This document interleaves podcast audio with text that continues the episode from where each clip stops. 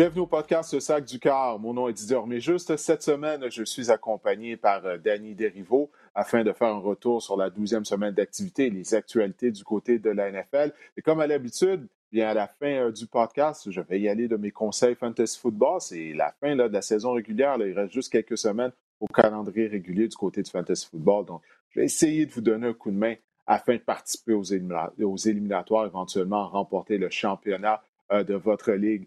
Danny, bon, c'est toujours des week-ends mouvementés du côté de la NFL. Toutefois, la douzième semaine d'activité n'est toujours pas terminée euh, en raison de la pandémie, en raison de la, COVID. On va y revenir à tout ça. Premièrement, on va commencer avec le match du lundi soir qui mettait aux prises les Seahawks de Seattle euh, aux Eagles à Philadelphie. Ça a été une victoire euh, des Seahawks. Ah, encore une fois, bon, du côté de Carson Wentz, ça a été un match rempli de hauts et de bas, pas mal plus de bas. premièrement, écoute, c'est quoi ton résumé? Qu'est-ce que tu as retenu de cette rencontre? Ben, pas vraiment de surprise de ce côté-là. on s'attendait à une victoire de Seattle. C'est plus une question de comment ça allait se passer.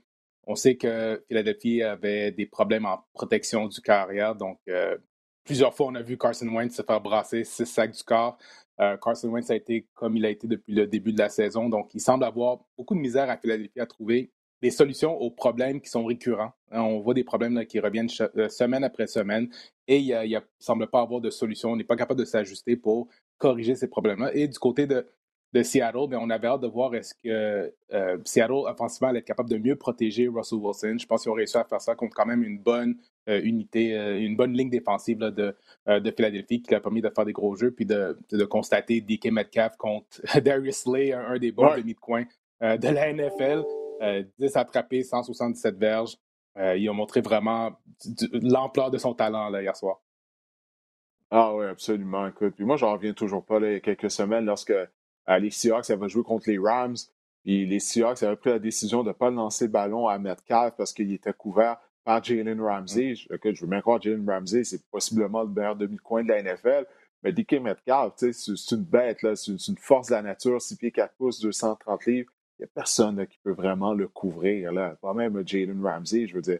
Mais en tout cas, ça pour dire, oui, il a connu un fort match contre les Eagles de Philadelphie. Ce que j'ai aimé du côté des Seahawks, on voit ça là, depuis quelques semaines, c'est on, mise plus sur le jeu au sol.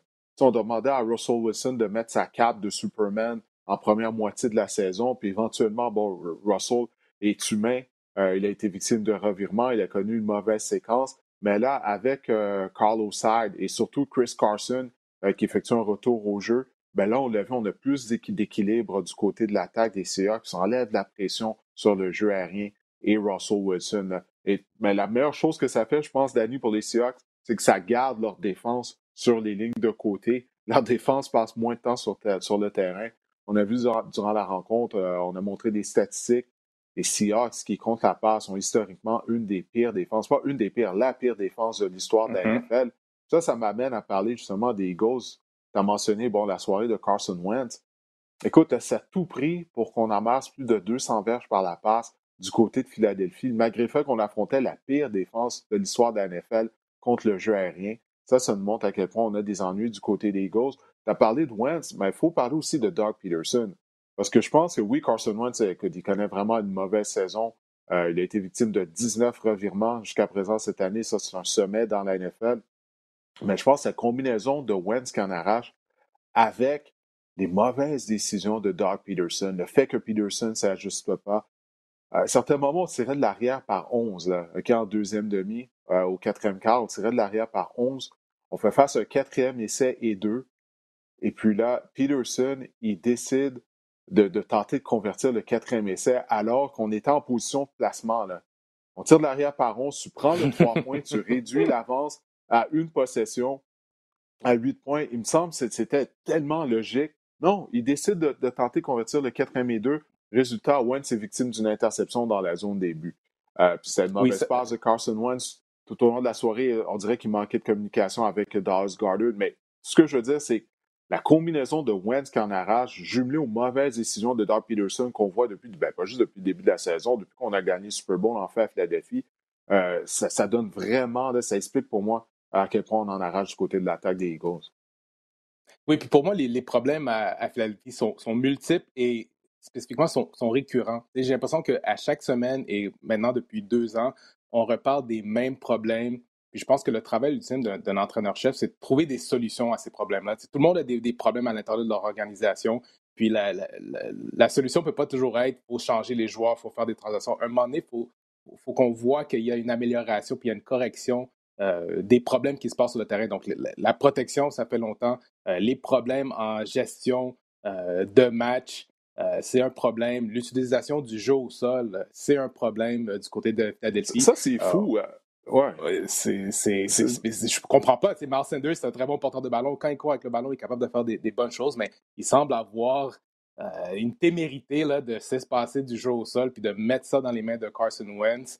Euh, puis ça, c'est une erreur. C'est une erreur et on n'est pas capable de gagner à l'extérieur, donc avec les receveurs de passe. Donc, on doit tout faire euh, à l'intérieur des traits assurés, avec les ailiers rapprochés. Euh, clairement, les défensives adverses sont au courant, donc ils misent beaucoup là-dessus. Puis ça devient très difficile de, faire quoi que ce soit offensivement à Philadelphie. Ça, ça n'a aucun bon sens à quel point on n'utilise pas Miles Sanders. Miles Sanders a, a, juste connu un match au cours duquel on a couru 20 fois avec lui. Avant le match, il avait une moyenne de 5,7 verges par course d'année. Ça, ça lui valait le deuxième rang de la NFL. Puis euh, les Eagles sont l'équipe euh, qui sont une des équipes qui court le moins souvent avec le ballon euh, du, côté de la, du, côté de la Ligue, du côté de la NFL. Doc Peterson, il est vraiment têtu. Puis tu sais, c'est juste du gros bon sens de, courir plus avec mm-hmm. le ballon. Non seulement tu as joué au football, bon, tu as coaché également. Ta ligne à l'attaque est décimée par les blessures. Tu as des ennuis en protection. Tu as un carrière qui se cherche. La logique, c'est de courir avec le ballon là, afin de donner un, un répit à ton carrière, puis ton porteur de ballon de moyenne de 5,7 verges par course. Puis semaine après semaine, on ignore le jeu au sol. Euh, ça, c'est sans parler bon, des choix de jeu, comme j'ai mentionné tout à l'heure. euh, moi, j'ai hâte de voir si euh, Doug Peterson va maintenir son emploi, si on n'est pas en mesure de participer aux éliminatoires du côté des Eagles. C'est la même chose également du côté du directeur général, Harry Roseman. Roseman.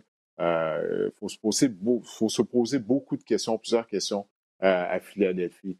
Bon, on va parler, on a commencé en parlant de match de football. On n'a pas le choix de parler de la COVID, de la pandémie, l'impact que ça a eu sur la NFL au cours du week-end, ben, en fait, l'impact que ça continue d'avoir.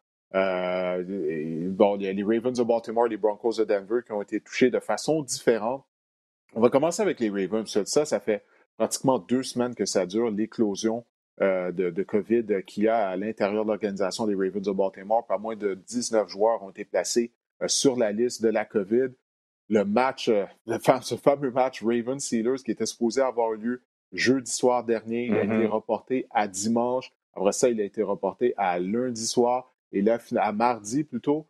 Et là, il est reporté à mercredi, comme quoi que la douzième semaine d'activité est toujours pas terminée. Donc, Ravens-Steelers devrait avoir lieu mercredi à 15h40 en espérant qu'on ne soit pas obligé d'ajouter euh, d'autres noms sur la liste de la COVID euh, du côté euh, des Ravens de Baltimore. Euh, écoute, qu'est-ce que tu penses de ça, de, toute cette éclosion-là du côté des Ravens, puis le fait qu'on a dû déplacer le match maintenant à trois, quatre reprises?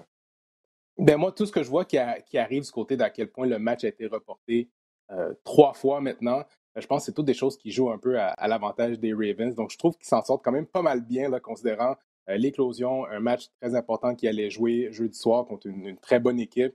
Donc, de, réaliser que potentiellement, s'il joue euh, demain soir, euh, demain après-midi, fin d'après-midi, et qu'il serait capable de compter sur des joueurs qui n'allaient pas jouer jeudi, qui n'allaient pas être capables de jouer euh, ni mardi.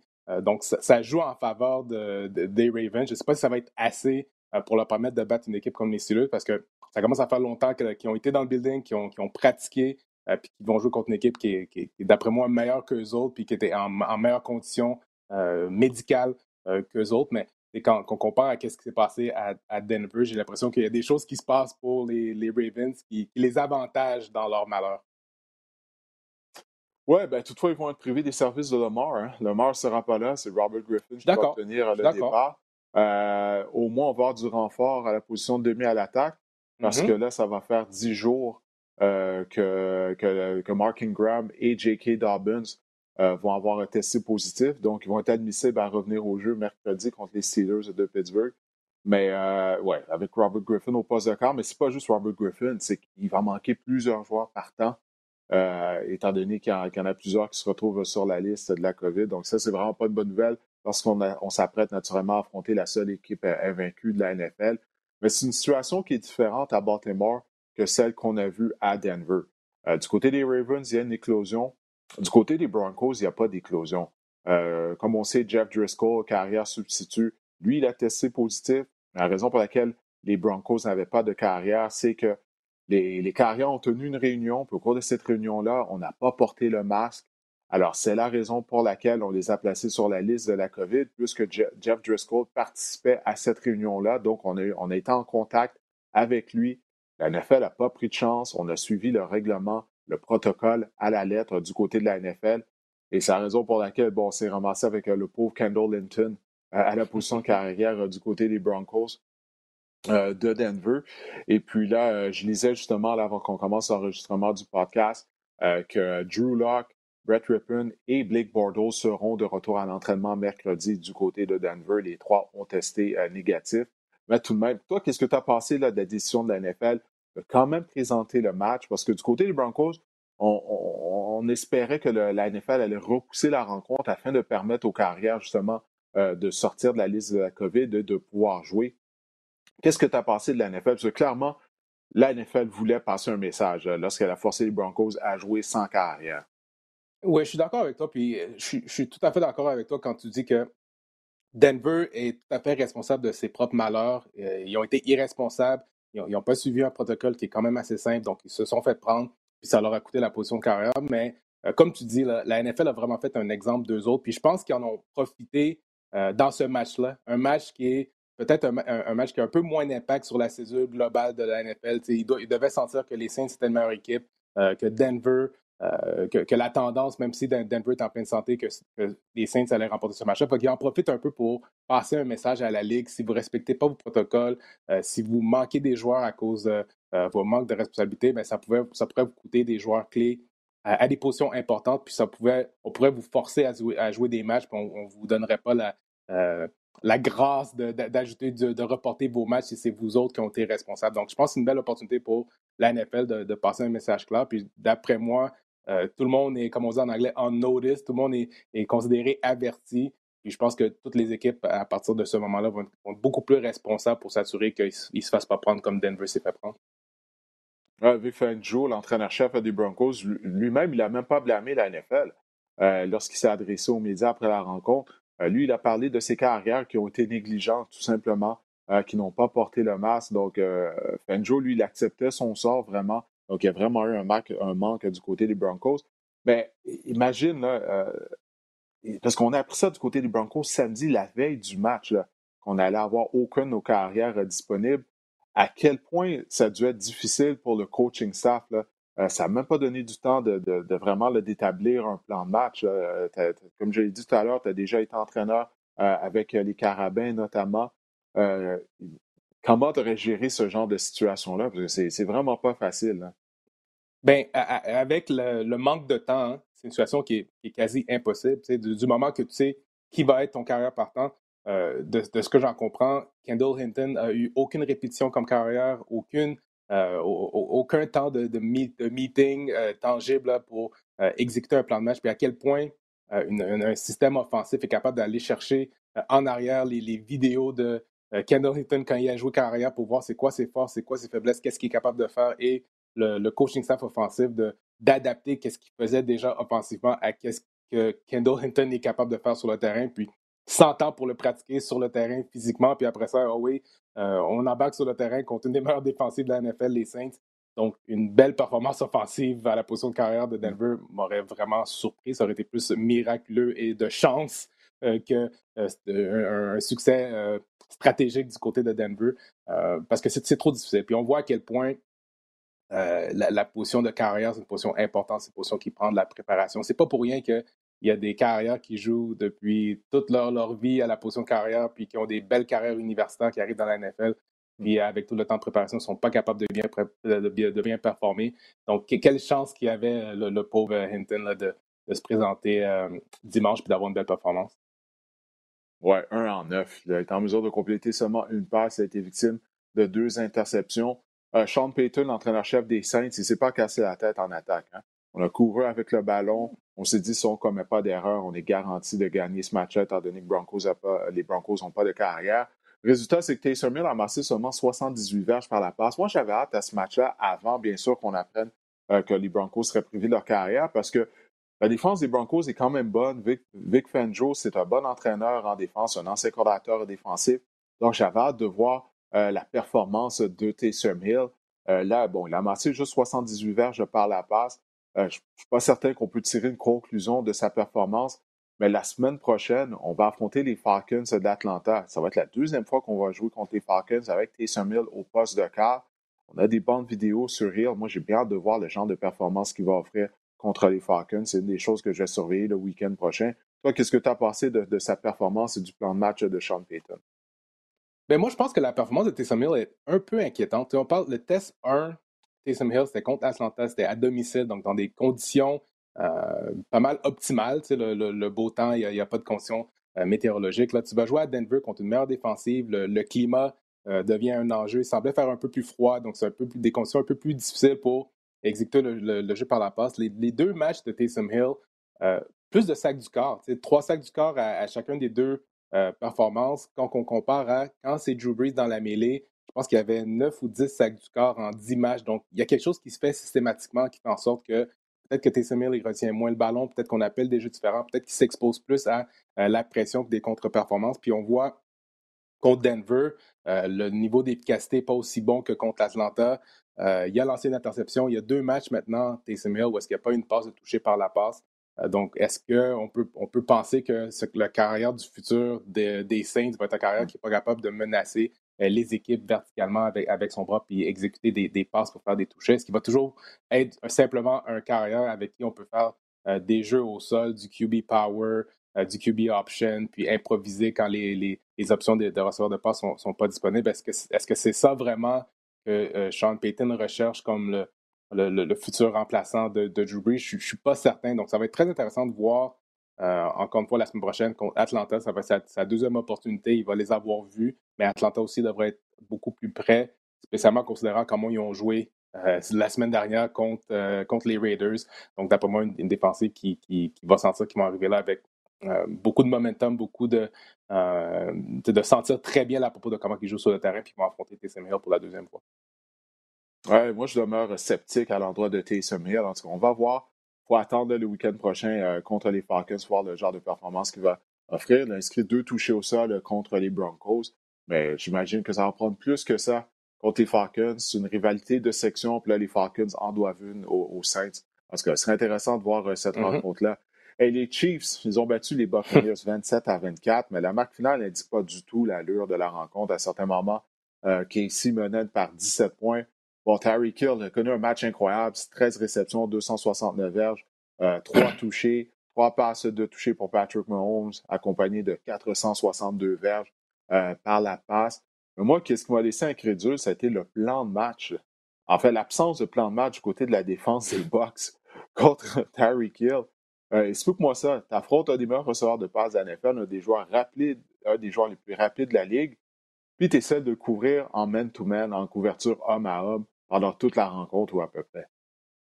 Oui, c'est très surprenant, c'est très décevant du côté de la défensive de Tampa Bay qui sais, sur papier, c'est une des bonnes défensives qu'on a la NFL. Puis au début de la saison, ils jouaient très bien. Euh, il était très bon à arrêter le jeu au sol, mais dans les deux dernières semaines, ils se sont vraiment fait exposer, là, point de vue la tertiaire. Puis aussi, à quel point ils sont, incapables de mettre la pression sur le carrière. Ça fait deux semaines de suite là, que pas de sac du corps contre Jared Goff et, les Rams. Ils ont donné un million de verges contre Cooper Cup et, Woods. Encore une fois, la semaine dernière contre Patrick Mahomes, pas de sac du corps, on n'est pas capable de mettre la pression, on expose nos demi-défensifs, donc ça donne encore un million de verges euh, dans la tertiaire. Puis les plans sont déficients, ils ne sont pas capables d'enlever les, grosses menaces euh, du côté adverse parce qu'ils n'ont pas le bon plan, incapables de défendre les, formations Delta des Rams il y a deux semaines, puis là, incapables d'avoir un bon plan contre Tyreek Hill. on essaie de, jouer en press man-to-man, on est incapable de mettre nos mains sur lui, puis on joue en press, on, met un, maraudeur en, arrière, mais les deux ne sont pas capables de, maintenir l'intégrité de leur leverage, leur profondeur sur Tyreek Hill. Donc, le, plan est déficient, puis on n'est pas capable de s'ajuster euh, une fois qu'on réalise que le plan est déficient. Donc, euh, c'est une grosse source d'inquiétude qui ajoute aux problèmes qui ont déjà offensivement du côté Tampa Bay. Oui, ben c'est ça. Parlons-en justement des problèmes euh, du côté de l'attaque. Oh, bon, Tom Brady a été victime de deux interceptions, encore une fois. Écoute, on en parlait avant le début de la saison. Est-ce qu'on allait, euh, est-ce que ce mariage-là allait fonctionner entre Tom Brady et Bruce Arians? Parce que le système de Bruce Arians, c'est un système qui est complètement différent de ce que de, du système dans lequel Tom Brady se sent à l'aise, dans lequel le système Tom Brady a joué euh, avec les Patriots d'Angleterre. Bruce Arians, bon, il a la réputation comme quoi il aime prendre des paris, il aime tenter des longs passes. Brady, c'est pas ça sa force, surtout pas à 43 ans. On sait que Brady, il aime se débarrasser rapidement du ballon, mm-hmm. aime compléter des passes euh, au demi à l'attaque en sortant du champ arrière, euh, au demi inséré. C'est pas pour rien que Wes Walker euh, et Julian Edelman terminaient pratiquement avec plus de 100 réceptions à, tous les ans. C'est ce que Brady aime faire. Là, Bruce Arians, il va de commentaires pratiquement toutes les semaines. Encore une fois, après la défaite contre les Bucks, il dit Ah ben, Tom a des ennuis à faire les bonnes lectures. Continuellement, il critique Tom Brady. Moi, je trouve que Bruce Arians, il parle beaucoup. Pour un gars qui a gagné juste un match en éliminatoire en carrière, il parle énormément. Mais en même temps, il y a une raison pourquoi Jameis Winston a été victime de 30 interceptions l'année dernière. Ce C'est pas juste la faute de Jameis. C'est que Bruce Arians refusait de s'ajuster. Il continuait de demander, de demander à, Winston de faire la même chose alors que Winston, ça marchait pas. Je veux dire, du moins, il était constamment victime d'interceptions. Là, il, semble qu'il ne veut pas s'ajuster à Tom Brady, qui est juste le meilleur carrière de l'histoire de la NFL en passant. Toi, qu'est-ce que tu penses de ça? Qu'est-ce que tu vois du côté de Brady et de, cette relation-là avec Bruce Arians? C'est juste qu'il semble qu'on ne s'entend pas sur la philosophie à avoir du côté de l'attaque euh, des Buccaneers de Tampa Bay. Ben, moi, je pense que c'est tout à fait une erreur. Puis les, problèmes offensifs à Tampa Bay sont d'ordre stratégique parce que ça ne peut pas être à cause d'un manque de talent sur le terrain je pense que quand ils ont décidé d'amener Tom Brady euh, à Tampa Bay, euh, il fallait qu'on amène qu'est-ce que Tom Brady faisait euh, en Nouvelle-Angleterre, puis ses forces, les, jeux à développement rapide, la, belle exécution stratégique. souvent, en Nouvelle-Angleterre, on sentait que McDaniels puis Belichick faisaient un, un, bon travail de créer des, des, jeux à développement rapide où est-ce que les receveurs étaient ouverts rapidement. Tom Brady était capable de se débarrasser du ballon rapidement. Il était capable de, de, voir stratégiquement où aller avec le ballon euh, rapidement puis se débarrasser de ça, empêcher la pression. Donc, quand Tom Brady sait qu'il ne va pas se faire, frapper, il sait que ses options sont ouvertes à, lui rapidement. Même quand on essaie d'aller dans les zones profondes, c'était toujours des jeux à développement rapide où est-ce que stratégiquement, il voyait par une motion, par un alignement, il savait où est-ce qu'elle allait avec le ballon très rapidement pour ça donner une chance à, ses receveurs ou les porteurs de ballon ou les ailiers rapprochés de faire des jeux. Puis c'est pas ça qui se passe euh, présentement à, à, Bay. Puis Arians, il semble s'entêter à faire des jeux à long développement. Euh, Tom Brady recule dans la pochette, doit faire des lectures, doit attendre, attendre, attendre. Puis souvent, j'ai l'impression par le langage corporel de Tom Brady, il lance des passes, mais pas avec la, conviction qu'il pensait que ça allait vraiment fonctionner. Puis il était, il était vraiment d'accord avec euh, qu'est-ce qui se passait stratégiquement devant lui. On, je vois pas mm. ça avec lui. Là. Je vois souvent, il lance des passes, puis il y a comme la réaction, les, deux mains dans les airs, puis la réaction de le doute dans sa tête. Euh, il n'y a pas beaucoup de conviction dans ce qu'il fait sur, le terrain présentement. Puis d'après moi, c'est parce qu'il y, a une divergence avec qu'est-ce que Tom Brady est bon à faire, qu'est-ce qu'il aimerait ça faire sur le terrain, puis qu'est-ce qu'on lui demande de faire à chaque semaine. La marque des bons entraîneurs, c'est de s'ajuster à leur personnel. C'est de demander à leurs joueurs de, faire qu'est-ce qu'ils font de mieux. C'est, n'est pas de leur imposer des choses à faire qui ne fonctionnent pas avec leur force. Puis ça, c'est surtout. C'est continuellement qu'est-ce que Arians demande à Brady. Surtout dans le cas où est-ce que tu n'as pas amené un joueur de deuxième année à Tampa Bay, tu as amené mm-hmm. un, joueur qui est 17, 18, 19 années d'expérience dans la NFL, un gars qui a remporté six Super Bowls, euh, qui a plein de victoires en, série. Dans le fond, c'est ça que tu amenais à Tampa Bay. Tu n'amenais pas quelqu'un à qui tu allais réapprendre à jouer au football puis réapprendre des nouvelles stratégies offensives. Donc, il fallait presque que tu dises à Tom Brady, amène ton livre de jeu, dis-nous qu'est-ce que tu veux qu'on fasse, on, va s'adapter à toi. C'est de cette manière-là que ça va fonctionner pour nous. Oui, non, exactement, je suis d'accord avec toi. Là, ça, ça fait ça que les Buccaneers ont maintenant perdu trois de leurs quatre derniers matchs. Euh, ils peuvent oublier de rejoindre les Saints en tête de la section. De toute façon, les Saints ont balayé la série de deux matchs entre les deux équipes. Mais écoute, si je crois qu'on va être en mesure de participer aux éliminatoires du côté des Bucks, mais je ne crois pas qu'on va faire des dommages toutefois lors des matchs d'après-saison parce que, écoute, on est rendu à la douzième semaine d'activité. On ne s'est toujours pas ajusté. Puis Bruce Arians, comme je l'ai dit, euh, il y a un gros ego, Bruce Arians. Il, est vraiment têtu. Puis il refuse de s'ajuster comme, euh, comme on vient de discuter. Puis je ne vois pas les ben, choses changer là, euh, d'ici les cinq prochaines semaines. Je leur donnais une chance avec la manière que la défensive jouait en début de saison, mais la manière que la défensive joue présentement, c'est impossible que Tampa Bay puisse aller loin en série avec les problèmes qu'il y a en, offensive. Ça, c'est sûr que c'est impossible. J'espère que d'être en mesure d'avoir Anthony Auclair comme invité mm-hmm. au podcast la semaine prochaine afin de lui parler de, tout ça. je serais curieux de savoir qu'est-ce qu'il pense de la situation présentement du côté des Bucks.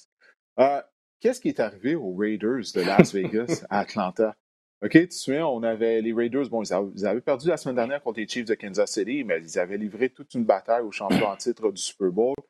Là, on s'est tout simplement pas présenté à Atlanta. On a été victime quoi, de, quatre virements. Euh, qu'est-ce que tu as pensé de ça? Étais-tu, ben, j'imagine, comme tout le monde, tu devais être surpris de, voir le pointage et de voir l'allure de la rencontre. Oui, c'est certainement une surprise. Puis quand tu vois une, telle contre-performance d'une équipe. on s'entend, euh, les Raiders ont joué deux fois contre Kansas City, ils ont failli les battre, ils ont battu une fois.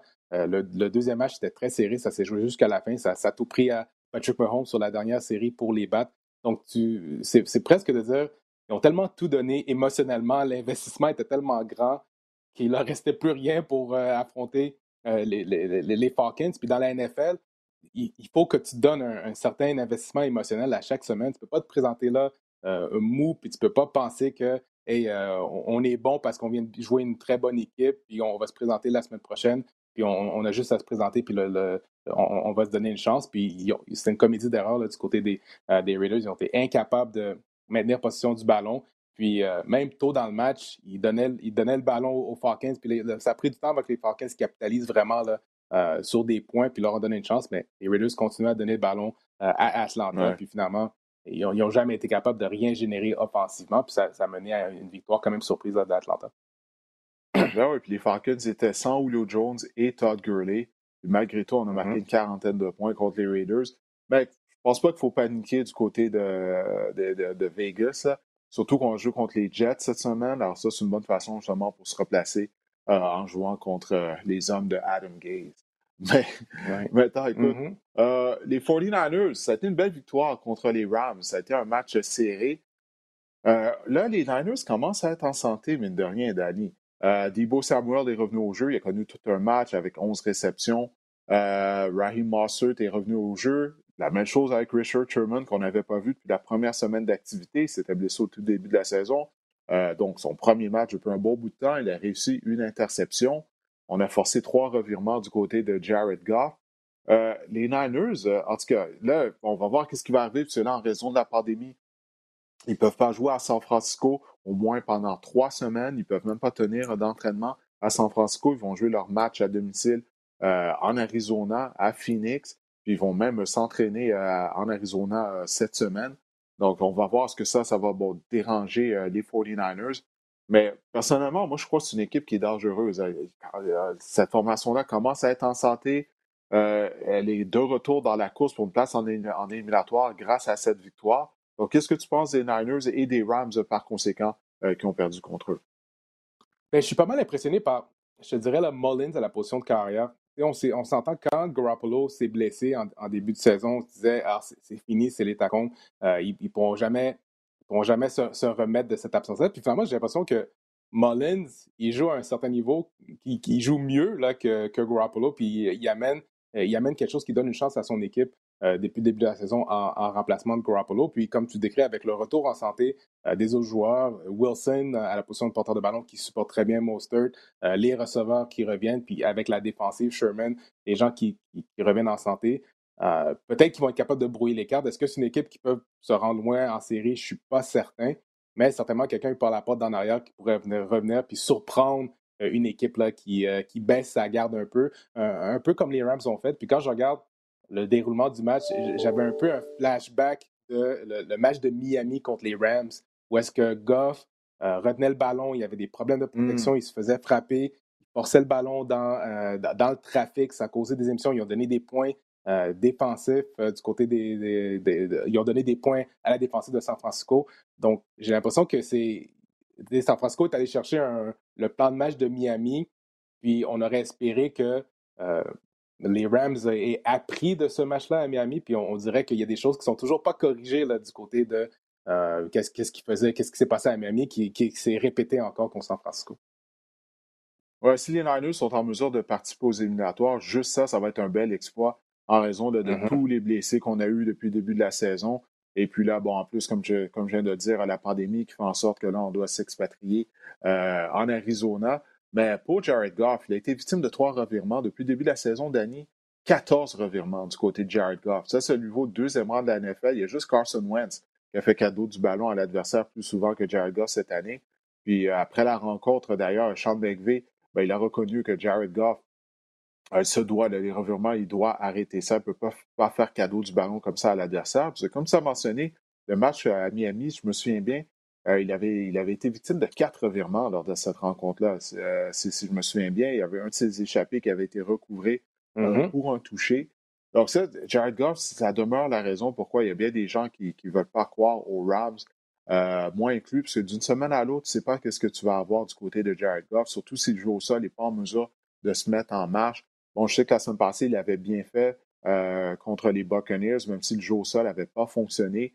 Euh, mais ce n'est pas un carrière qui peut transporter l'attaque semaine après semaine. De toute façon, il n'y a pas beaucoup de carrières dans la NFL qui sont en mesure de le faire, mis à part là, les, les joueurs vraiment élites. Mais euh, du côté de Jared Goff, ça commence à, être inquiétant, le fait qu'il commet autant de revirements. Ça va être quelque chose à surveiller s'il va pouvoir mettre fin à ça au cours des prochaines semaines. Euh, il y a eu des congédiements. Hein. On ne perd pas de temps du côté de la NFL. Alors, bon, plutôt, cette saison, Bill O'Brien s'est fait congédier. On a fait le ménage à Atlanta. On a congédié Dan Quinn ainsi que le directeur général de Thomas Dimitrov. Bon, là, ça a commencé avec les Lions de Détroit. Euh, qui après s'est fait embarrasser euh, par les Texans de Houston euh, lors du jeudi de la Thanksgiving américaine. Ben là, on a décidé qu'on en avait assez vu. On a congédié le directeur général Bob Quinn ainsi que Matt Patricia. Les Jaguars de Jacksonville, eux, ils ont perdu dimanche contre les Browns de Cleveland. Tout de suite après la rencontre, ben là, ça a été au tour du DG Dave Caldwell de se faire indiquer la porte de sortie. on va commencer avec les Lions écoute, Matt Patricia, depuis le début de la saison, on en parlait, on disait, regarde, ses jours sont comptés. Euh, tant qu'à moi, j'aurais congédié. Si j'avais été Bob Quinn, j'aurais congédié l'année dernière afin d'essayer de sauver ma peau. Mais Bob Quinn, c'est un bon ami de, Matt Patricia. Les deux ont travaillé ensemble euh, à, Foxborough avec les Patriots. Donc, c'était l'homme de confiance de, Quinn. Même Quinn a congédié euh, Jim Caldwell. Euh, malgré Caldwell avait une saison gagnante à sa dernière année, on n'avait pas participé aux éliminatoires, mais quand même, on avait fini avec une fiche de 9 victoires et 7 défaites. Et Caldwell, en quatre saisons à la barre des Lions, il avait permis à Détroit de participer aux éliminatoires euh, lors de deux années. Donc, deux années sur quatre à Détroit, c'est quand même un exploit d'être en mesure de participer au match d'après-saison. Mais ça pour dire que ça, c'est un bel exemple de comment la NFL fonctionne. C'est pas nécessairement d'engager ou de, de, maintenir en poste la personne la plus qualifiée, euh, dans le cas de Bob Quinn, c'était d'amener son ami, d'amener son chum, mm. comme on dit, Matt Patricia, euh, comme entraîneur-chef. Et Patricia, dès le début, ça n'a jamais fonctionné. Supposé être un gourou en défense, sa défense a toujours été mauvaise pendant, pendant tout son séjour à, Détroit. Et toi, qu'est-ce que tu as pensé justement de, de, ces, de ces congédiements-là du côté de Détroit? Et qu'est-ce c'est ben, quoi?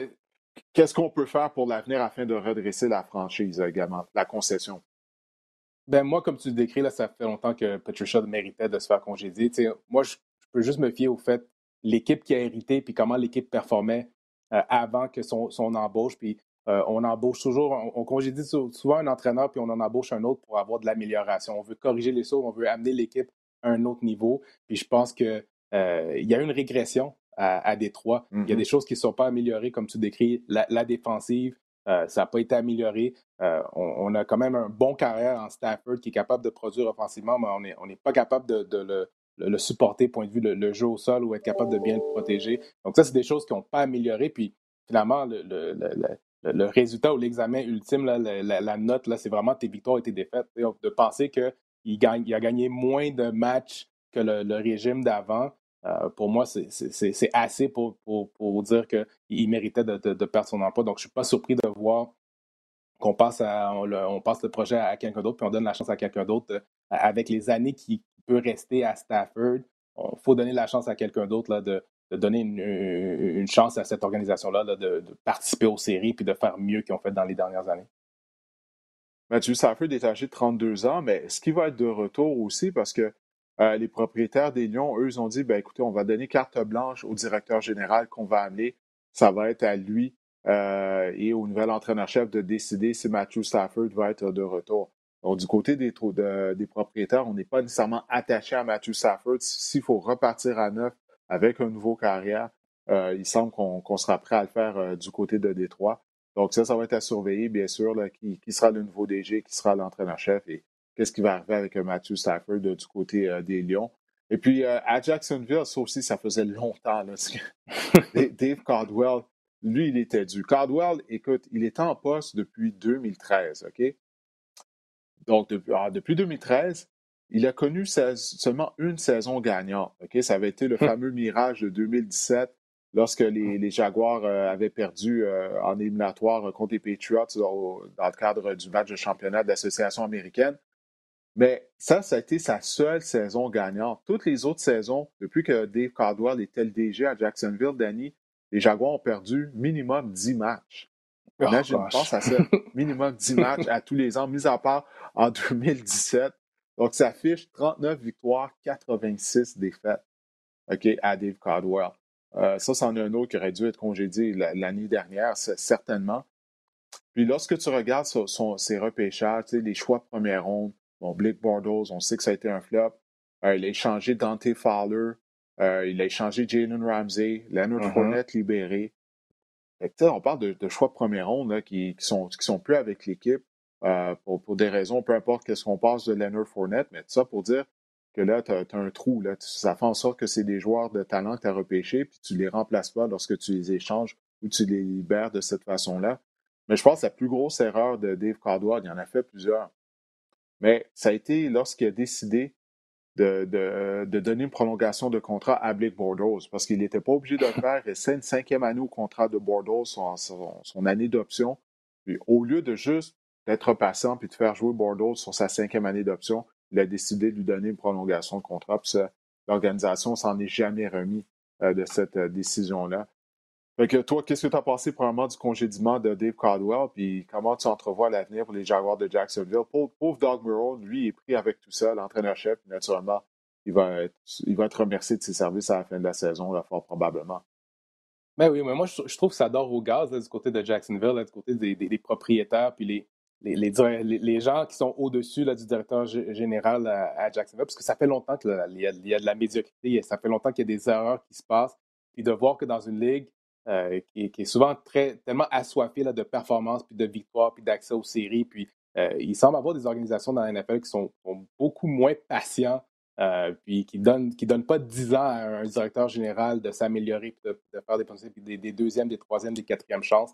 Donc, je, suis très surpris de voir que ça a duré aussi longtemps euh, avec Caldwell à, Jacksonville. Puis, comme tu dis, je, suis un peu surpris qu'on on, se débarrasse du directeur général puis on, garde Marone, mais pour moi, les, les, jours sont comptés pour, euh, pour Marone. Mm. Puis, ça va quand même être une belle opportunité pour les prochaines personnes qui vont arriver à Jacksonville de, profiter du, bon choix repêchage qu'ils vont avoir euh, cette année, puis en espérant qu'ils sont capables de redresser le tout vers un bon choix, puis de, de changer un peu la, culture, puis la vision, puis leur, leur méthode de, euh, de, développer le talent qu'ils repêchent, d'identifier le talent, puis de, faire en sorte qu'on soit capable de mieux développer, mieux repêcher, puis de garder les joueurs jusqu'à maturité pour faire en sorte que ces, choix-là euh, nous aident à remporter des matchs, puis pas aident les autres équipes à remporter des matchs euh, quelques années. Non, c'est ça.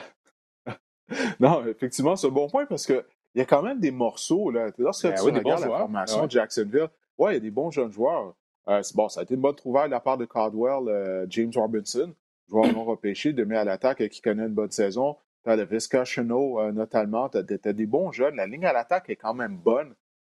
si tu peux ajouter un bon carrière, que ce soit un Trevor Lawrence ou un Justin Fields, peu importe, du côté de Jacksonville, on pourrait redresser la barque rapidement là, du prochain euh, du côté du prochain DG et du prochain entraîneur-chef euh, qu'on va avoir. Parce que c'est pas une équipe qui est démunie de talent, c'est juste qu'on est très jeune. On est l'équipe la plus jeune de la Ligue euh, présentement. Mais justement, on, pourrait là, connaître du succès l'année prochaine, dépendamment du genre de saison morte qu'on va connaître à Jacksonville. Mais ça que ça, je crois que c'est un poste d'entraîneur-chef et de DG. Ce sont des postes qui sont intéressants en raison des jeunes joueurs qu'on a au sein de la formation le bon choix repêchage qu'on va avoir. On va pouvoir sélectionner un, carrière. Également, le propriétaire qui a démontré qu'il il avait beaucoup de patience, même trop de patience hein, pour avoir gardé. Cardwell en poste pendant sept ans. Mais au moins, tu as comme une sécurité d'emploi si tu travailles à Jacksonville, parce que le moindrement tu vas connaître du, succès, on va te garder en poste. Euh, d'après toi, euh, quelle autre équipe pourrait amener des changements? Là? Qui pourrait être le prochain entraîneur, euh, chef ou directeur général à être congédié? Bien, évidemment, on en parle depuis le début de l'année à New York. Je pense que Gaze, c'est probablement le prochain que tout le monde connaît. Mais il y en a trois que j'ai notés. Là. je pense du côté des Chargers je pense à ce qui se passe mmh. avec euh, Anthony Lynn. Je pense que c'est quelqu'un qu'on doit sérieusement considérer puis évaluer son travail du côté euh, des Chargers. Est-ce que c'est la, la meilleure personne à mener euh, la, nouvelle ère là, à Chargers avec Justin Herbert? Je regarde sa gestion d'avance de, dans les dernières semaines, sa gestion de, de, ben, Est-ce que tu as vu la match? oui, c'est ça que je te demander en fin de semaine. C'est inquiétant. Oui, non, vraiment, écoute, en fin de euh, semaine, là, à Buffalo, c'était vraiment ridicule, là, la façon qu'il a géré la fin de la première demi puis la fin de match. Euh, écoute, puis après ça, il, il, était sans réponse euh, pour justifier ses décisions lorsqu'il a rencontré les médias après la rencontre. Ça, c'en est une autre, Josh. Je parlais de, l'emploi de Jacksonville qui était intéressant, mm-hmm. mais écoute, avec les Chargers, là, t'as un des carrières les plus talentueux là, en termes d'atouts physiques en Herbert. Là. Ouais. Tous les morceaux sont là euh, avec les Chargers. Euh, Bosa, Ingram en défensive. Euh, mm-hmm. ils ont Herbert, comme tu le décris. Là. puis à cause de leur fiche, ils risquent d'avoir quand même un bon choix repêchage l'année qui s'en vient. Donc, si jamais il y avait un changement de garde aux Chargers, moi, je serais. Je pense qu'il y a beaucoup d'entraîneurs qui vont lever la main pour aller dans cette direction-là parce que la carrière et un carrière de franchise est déjà identifié là. sinon, j'ajouterais à, Philadelphie puis à Chicago. C'est deux personnes, là, Nagy puis mm-hmm. Peterson, d'après moi. Il euh, faut, changer, faut changer de leadership dans ces deux organisations-là. Ça, fait trop longtemps qu'il y a les mêmes problèmes et c'est des deux individus qui ne sont pas capables de trouver les solutions à ces problèmes-là. Donc, pour moi, c'est le temps de donner la chance à quelqu'un d'autre. Ouais, c'est fou, les Eagles. Parce qu'ils ils ont gagné le Super Bowl en 2017, mais depuis, euh, je crois qu'on joue pour 500 ou on, a on est un match en dessous de 500, en tout cas, je ne me souviens pas exactement. Euh, écoute, moi, je ne serais pas surpris. Effectivement, si Doug Peterson perd son emploi. Même le, DG, Harry Roseman, euh, il va être intéressant de voir, parce que si on participe aux éliminatoires, OK, il y a trois boucs émissaires OK, du côté des Eagles. Il y a Carson Wentz, Doug Peterson et Harry Roseman. Wentz mm-hmm. va être de retour en 2021 à cause de son contrat. On ne peut pas le libérer, sinon eh, Exactement. On ne peut, pas, mm. peut pas se permettre de libérer, on ne peut pas l'échanger à cause de son contrat. OK, il reste Roseman et Peterson si tu s'ils ratent les éliminatoires, les partisans des Eagles vont pas accepter le statu quo. Donc, un des deux va devoir partir, si ce n'est pas les deux. J'ai bien hâte de voir ça euh, du côté des Eagles de Philadelphie si on n'est pas en mesure de participer aux éliminatoires. Euh, tu as parlé de Matt Nagy. Euh, Matt, Nagy et Ryan Pace. Oublie pas le DG mm-hmm. Ryan Pace. je suis d'accord. Mm-hmm. C'est lui et Danny qui a choisi de repêcher Mitchell Trubisky. C'est lui qui a choisi de compléter une transaction, en fait, grimper au classement pour s'assurer de repêcher Mitchell Trubisky, alors qu'il aurait pu repêcher Deshaun Watson, il aurait pu repêcher Patrick Mahomes. Euh, donc, non, c'est ça. Écoute, euh, Matt Nagy, puis là, Nagy qui a fait une sortie contre ses joueurs, contre ses entraîneurs après la, la rencontre, la défaite contre les Packers dimanche soir. Ça, c'est rien pour aider sa cause. Lui, c'en a un autre. C'en a un autre entraîneur qui ne s'ajuste pas. Du côté de la NFL, il y en a plusieurs. Ce n'est pas tous les entraîneurs-chefs qui sont bons, on, s'entend là-dessus, mais on a parlé de Doc Peterson, son refus de s'ajuster à son personnel, euh, son refus de courir avec le ballon, son entêtement à ne pas courir avec le ballon. La même chose avec Bruce Arians, qui est très entêté. Euh, euh Matt Nagy, c'est la même chose. Hein. C'est la même chose. Contre les Packers, David Montgomery qui a réussi une course de 57 verges sur la première mm-hmm. séquence. Là, je pense, quatre séquences plus tard, il y avait juste trois courses. il refusait de courir, puis quand il courait avec le ballon, il le faisait avec Cordero Patterson, qui est un receveur de passe et pas un porteur de ballon. Euh, écoute, ben, là, là c'est ça. Montgomery venait de réussir une grosse course. La séquence suivante, en premier essai et 10, il tente une bombe dans la zone des buts intercepté par Trubisky. C'est quoi, ton carrière n'est pas Patrick Mahomes. En premier essai, ils disent, là, garde les choses simples. Donc, euh, non, c'est ça. C'est ça, ça me dépasse de voir des entraîneurs de la sorte du côté de la NFL qui ne sont pas en mesure de s'ajuster, qui sont vraiment entêtés à leur système et qui n'ajustent pas leur système avec les forces de leurs joueurs. Trubisky, c'est un bon athlète, il court. Très rarement, on a utilisé le jeu de l'option dimanche contre les Packers. Je veux dire, je comprends pas comment on essaie de l'utiliser. Je, ne suis pas un fan de Trubisky, mais quand même, il, y a, mm-hmm. des atouts physiques. On ne tente pas de mettre ça en valeur du côté de Managui. Mais bref. même, même, défensivement avec, avec Chicago, j'ai regardé le match de, contre Green Bay, puis je me mm-hmm. dis, si tu es l'offensive de, de Chicago, puis tu réalises à quel point tu vas, tu vas déjà avoir des problèmes, j'ai l'impression que défensivement, il aurait dû être beaucoup plus agressif. Tu sais, comme essayer d'envoyer toute la cabane vers Aaron Rodgers, c'est notre seule chance. D'après moi, tu dois avoir un plan là, où est-ce que tu mets sur ta, meilleure force, qui est ta défensive, puis tu dis, et si je suis pour perdre un match parce que ça va mal offensivement, ben au moins, j'ai envoyé tout le monde, j'ai joué couverture zéro, j'ai envoyé des, pressions plus 1, plus 2 sur Rodgers, puis hey, on a perdu mais on a vraiment été le plus agressif possible. Mais le plan de match était déficient, des, pressions à 3, des pressions à 4. Ça a été pas mal facile pour Aaron Rodgers toute mm-hmm. la journée. là. Donc, euh, ça, pour moi, c'est sur les épaules de Nagy aussi. Oui, non, ça c'est vrai. En plus, il manquait à Kim Hicks. Fait même on a été capable de courir le ballon avec succès du côté des Packers. Ben, bref, on a fait ce qu'on voulait là, du côté de l'attaque mm-hmm. de Green Bay. C'est pas mal ça. Mais euh, non, en tout cas, j'ai hâte de voir ça. Euh, parce que là, Chicago, ça fait cinq défaites de suite. On était 5 et 1 à un certain moment. Là, on a eu cinq défaites de suite. On est rendu 5 et 6. Euh, puis je vois pas comment les choses vont s'améliorer. Donc, si on finit, on finit la saison euh, sans être en mesure de décrocher une autre victoire, on ne pourra pas garder Matt Nagy euh, en poste. On va devoir amener des, changements. Là, si on termine l'année sur une séquence de huit défaites de suite ou quelque chose comme ça, perdant huit de nos dix derniers matchs, quelque chose du genre. En tout cas, ça va être à, surveiller. Ben écoute, Danny, on a fait le tour. Je te remercie euh, d'être passé au podcast.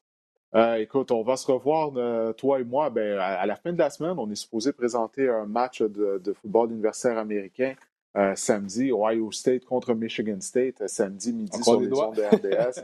on se croise les doigts. Ben oui, ça, les Buckeyes n'ont pas joué la semaine dernière. Ils ont une éclosion de COVID. Mais là, je lisais avant de commencer l'enregistrement du podcast, semblerait, du côté des mm-hmm. Buckeyes, mm-hmm. on veut jouer, semblerait qu'on sera en mesure de jouer.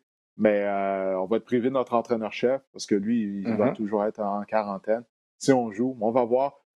Si le match est reporté, ben, on va présenter une autre rencontre euh, qui mettra aux prises Auburn à Texas A&M, A&M qui est classé dans le top 5 quand même. Alors, on va avoir un bon match de football universitaire à présenter euh, samedi, samedi à midi. Puis avant ça, je veux juste rappeler aux gens qui, soit qui regardent le podcast ou qui l'écoutent, que des changements qu'il va y avoir du côté de la NFL, j'ai fait allusion à ça, si mon ordinateur veut coopérer, bien sûr. Euh, ces matchs-là, toutes ces rencontres-là, bien sûr, seront présentées sur les ondes de RDS. Ravens Steelers, mercredi après-midi à 15h40, euh, sera présenté sur les ondes de RDS. Tu as vu pourquoi le match est à 15h40 et pas en soirée? Non, non, non. À cause de c'est réseau NBC qui va présenter le match, mais en soirée, ils ont déjà prévu euh, de diffuser euh, euh, au Rockefeller Center à New York lorsqu'ils allument le sapin de, Noël, le gros sapin de Noël. Ben, ça, c'est une émission. C'est la 88e édition de cette émission-là. Ils sont déjà ça dans la grille horaire. c'est pour ça que le match Ravens Steelers va être présenté mercredi à 15h40. Imagine-toi. là, en raison de ces changements-là, il n'y aura pas de match jeudi. Washington va affronter les Steelers lundi, le 7 décembre ça, ça va faire en sorte qu'il va y avoir deux matchs présentés lundi. Donc, Washington Steelers à 17h et ensuite de ça, les Bills qui vont jouer contre les 49ers à 20h. Bills 49ers en Arizona. Ça, il n'y a rien qui reflète mieux la saison 2020 euh, que ça. Et Cowboys Ravens, qui était supposé avoir lieu jeudi, ben ça, ça va avoir lieu mardi prochain. On va avoir du football lundi et mardi soir prochain. Euh, ce match va être présenté à 20h. Euh, donc, tous ces matchs-là, ça pour dire que tous ces matchs-là seront diffusés sur les ondes de RDS. Alors, ça, au moins, c'est une bonne nouvelle. Fait que, ben, Danny, je te souhaite de passer une bonne fin de journée. Puis, euh, on se voit samedi. On va voir quel match on va décrire ensemble samedi. Allez, attention à toi. Bonne fin de journée. Ciao. OK, ciao. Le premier joueur que je vous conseille de cibler au niveau du waiver wire euh, cette semaine, ben, c'est le demi à l'attaque des Raiders de Las Vegas, Vante Booker. Euh, on sait que Josh Jacobs est ennuyé par une blessure à une cheville. Il semble que Booker devra obtenir le départ cette semaine dans le champ arrière des Raiders. Euh, Vante Booker, mine de rien, il a maintenu une moyenne de 5,9 verges par course depuis le début de la saison en tant que demi à l'attaque numéro 2. Là, il va être le demi à l'attaque numéro 1. Et en plus de ça, les Raiders vont affronter les Jets de New York, la pire équipe de la NFL. Alors, Devante Booker, ben, je crois qu'il devrait connaître une bonne semaine. On sait que les Raiders ont une bonne ligne à l'attaque. On aime courir avec le ballon du côté de John Gruden. On a perdu la semaine dernière, donc on va vouloir rebondir. Donc, je m'attends à une bonne performance des Raiders en général contre les Jets, naturellement, mais également un bon match de la part de Booker, euh, si c'est bel et bien lui qui obtient le départ dans le champ arrière. Alors, Booker, définitivement à cibler, euh, surtout si vous êtes un propriétaire de Josh Jacobs. Alors oui, allez chercher Devante Booker s'il est disponible dans votre ligue. Un autre demi à l'attaque que ça vaut la peine de cibler, c'est Cam Akers euh, des Rams de Los Angeles. Akers, au cours de l'été, il faisait beaucoup parler de lui. Au niveau du fantasy football, il y avait beaucoup d'espoir qui avait été fondu sur lui. Euh, qui avait été fondé plutôt sur lui. Euh, c'est un demi à l'attaque recru, un produit de l'Université Florida State. Il est talentueux, mais on l'a presque pas vu cette année. Euh, ça, sans raison, bon, des bonnes performances en charrière des Rams de Daryl Anderson et de Malcolm Brown. Et en plus de ça, Akers s'est blessé. Là, il est de retour au jeu. Il a gagné 84 verges en 9 courses, en plus d'inscrire un touché la semaine dernière. Il a les jambes fraîches.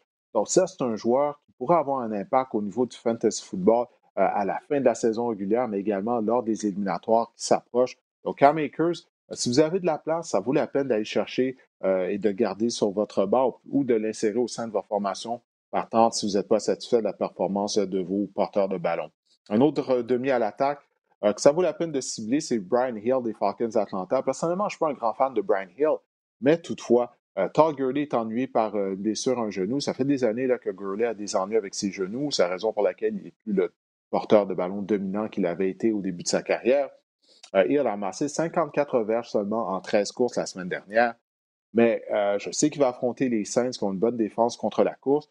Mais il va être le demi à l'attaque partant, là, vraisemblablement, si Todd Gurley n'est pas en mesure de jouer. Et les Falcons ont une bonne attaque.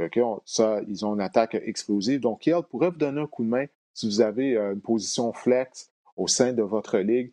Euh, écoutez, ce que ça prend, c'est une quarantaine de verges, un touché de la part de Hill, puis là, soudainement, ben, il a 10 points. Alors, 10 points à la position de flex, c'est pas mauvais nécessairement. Alors, Brian Hill, euh, je crois, oui, euh, que s'il est disponible dans votre ligue, allez le chercher. Jordan Wilkins, maintenant le porteur de ballon des Colts d'Indianapolis.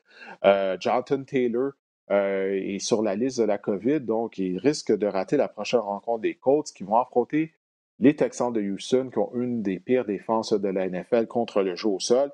Euh, Hines est toujours présent dans le champ arrière des Colts. Il connaît une bonne saison. Mais si on enlève Jonathan Taylor de l'équation, on aime généralement utiliser trois porteurs de ballon du côté des Colts. Il va en avoir un en moins, ce qui veut dire que Wilkins euh, devrait avoir une plus grosse charge de travail. Alors, euh, Jordan Wilkins, ça vaut la peine, euh, c'en a un autre ça vaut la peine de cibler. Maintenant, chez les receveurs de passe, Corey Davis des Titans du Tennessee. Euh, s'il est disponible dans votre ligue, ça devient difficile de trouver des joueurs à conseiller à ce temps-ci de l'année, euh, bien sûr, étant donné qu'on est à la fin de la saison. Mais si Davis est disponible euh, dans votre ligue ben, et que vous n'êtes pas content de la performance de vos receveurs de passe, ben, il pourrait peut-être vous dépanner. AJ Brown, naturellement, retient l'attention du côté de l'attaque des Titans du Tennessee. C'est lui le receveur numéro un. mais quand même, Davis, lors de ses cinq derniers matchs, il a une moyenne de 75 verges. Il a gagné 75 verges en moyenne lors de ses cinq dernières rencontres. Alors, euh, Corey Davis pourrait euh, vous dépanner. Euh, Brishaw Perriman, c'en est de même. Brishaw Perriman des Jets de New York, receveur de passe. Il a eu quatre réceptions pour 79 verges.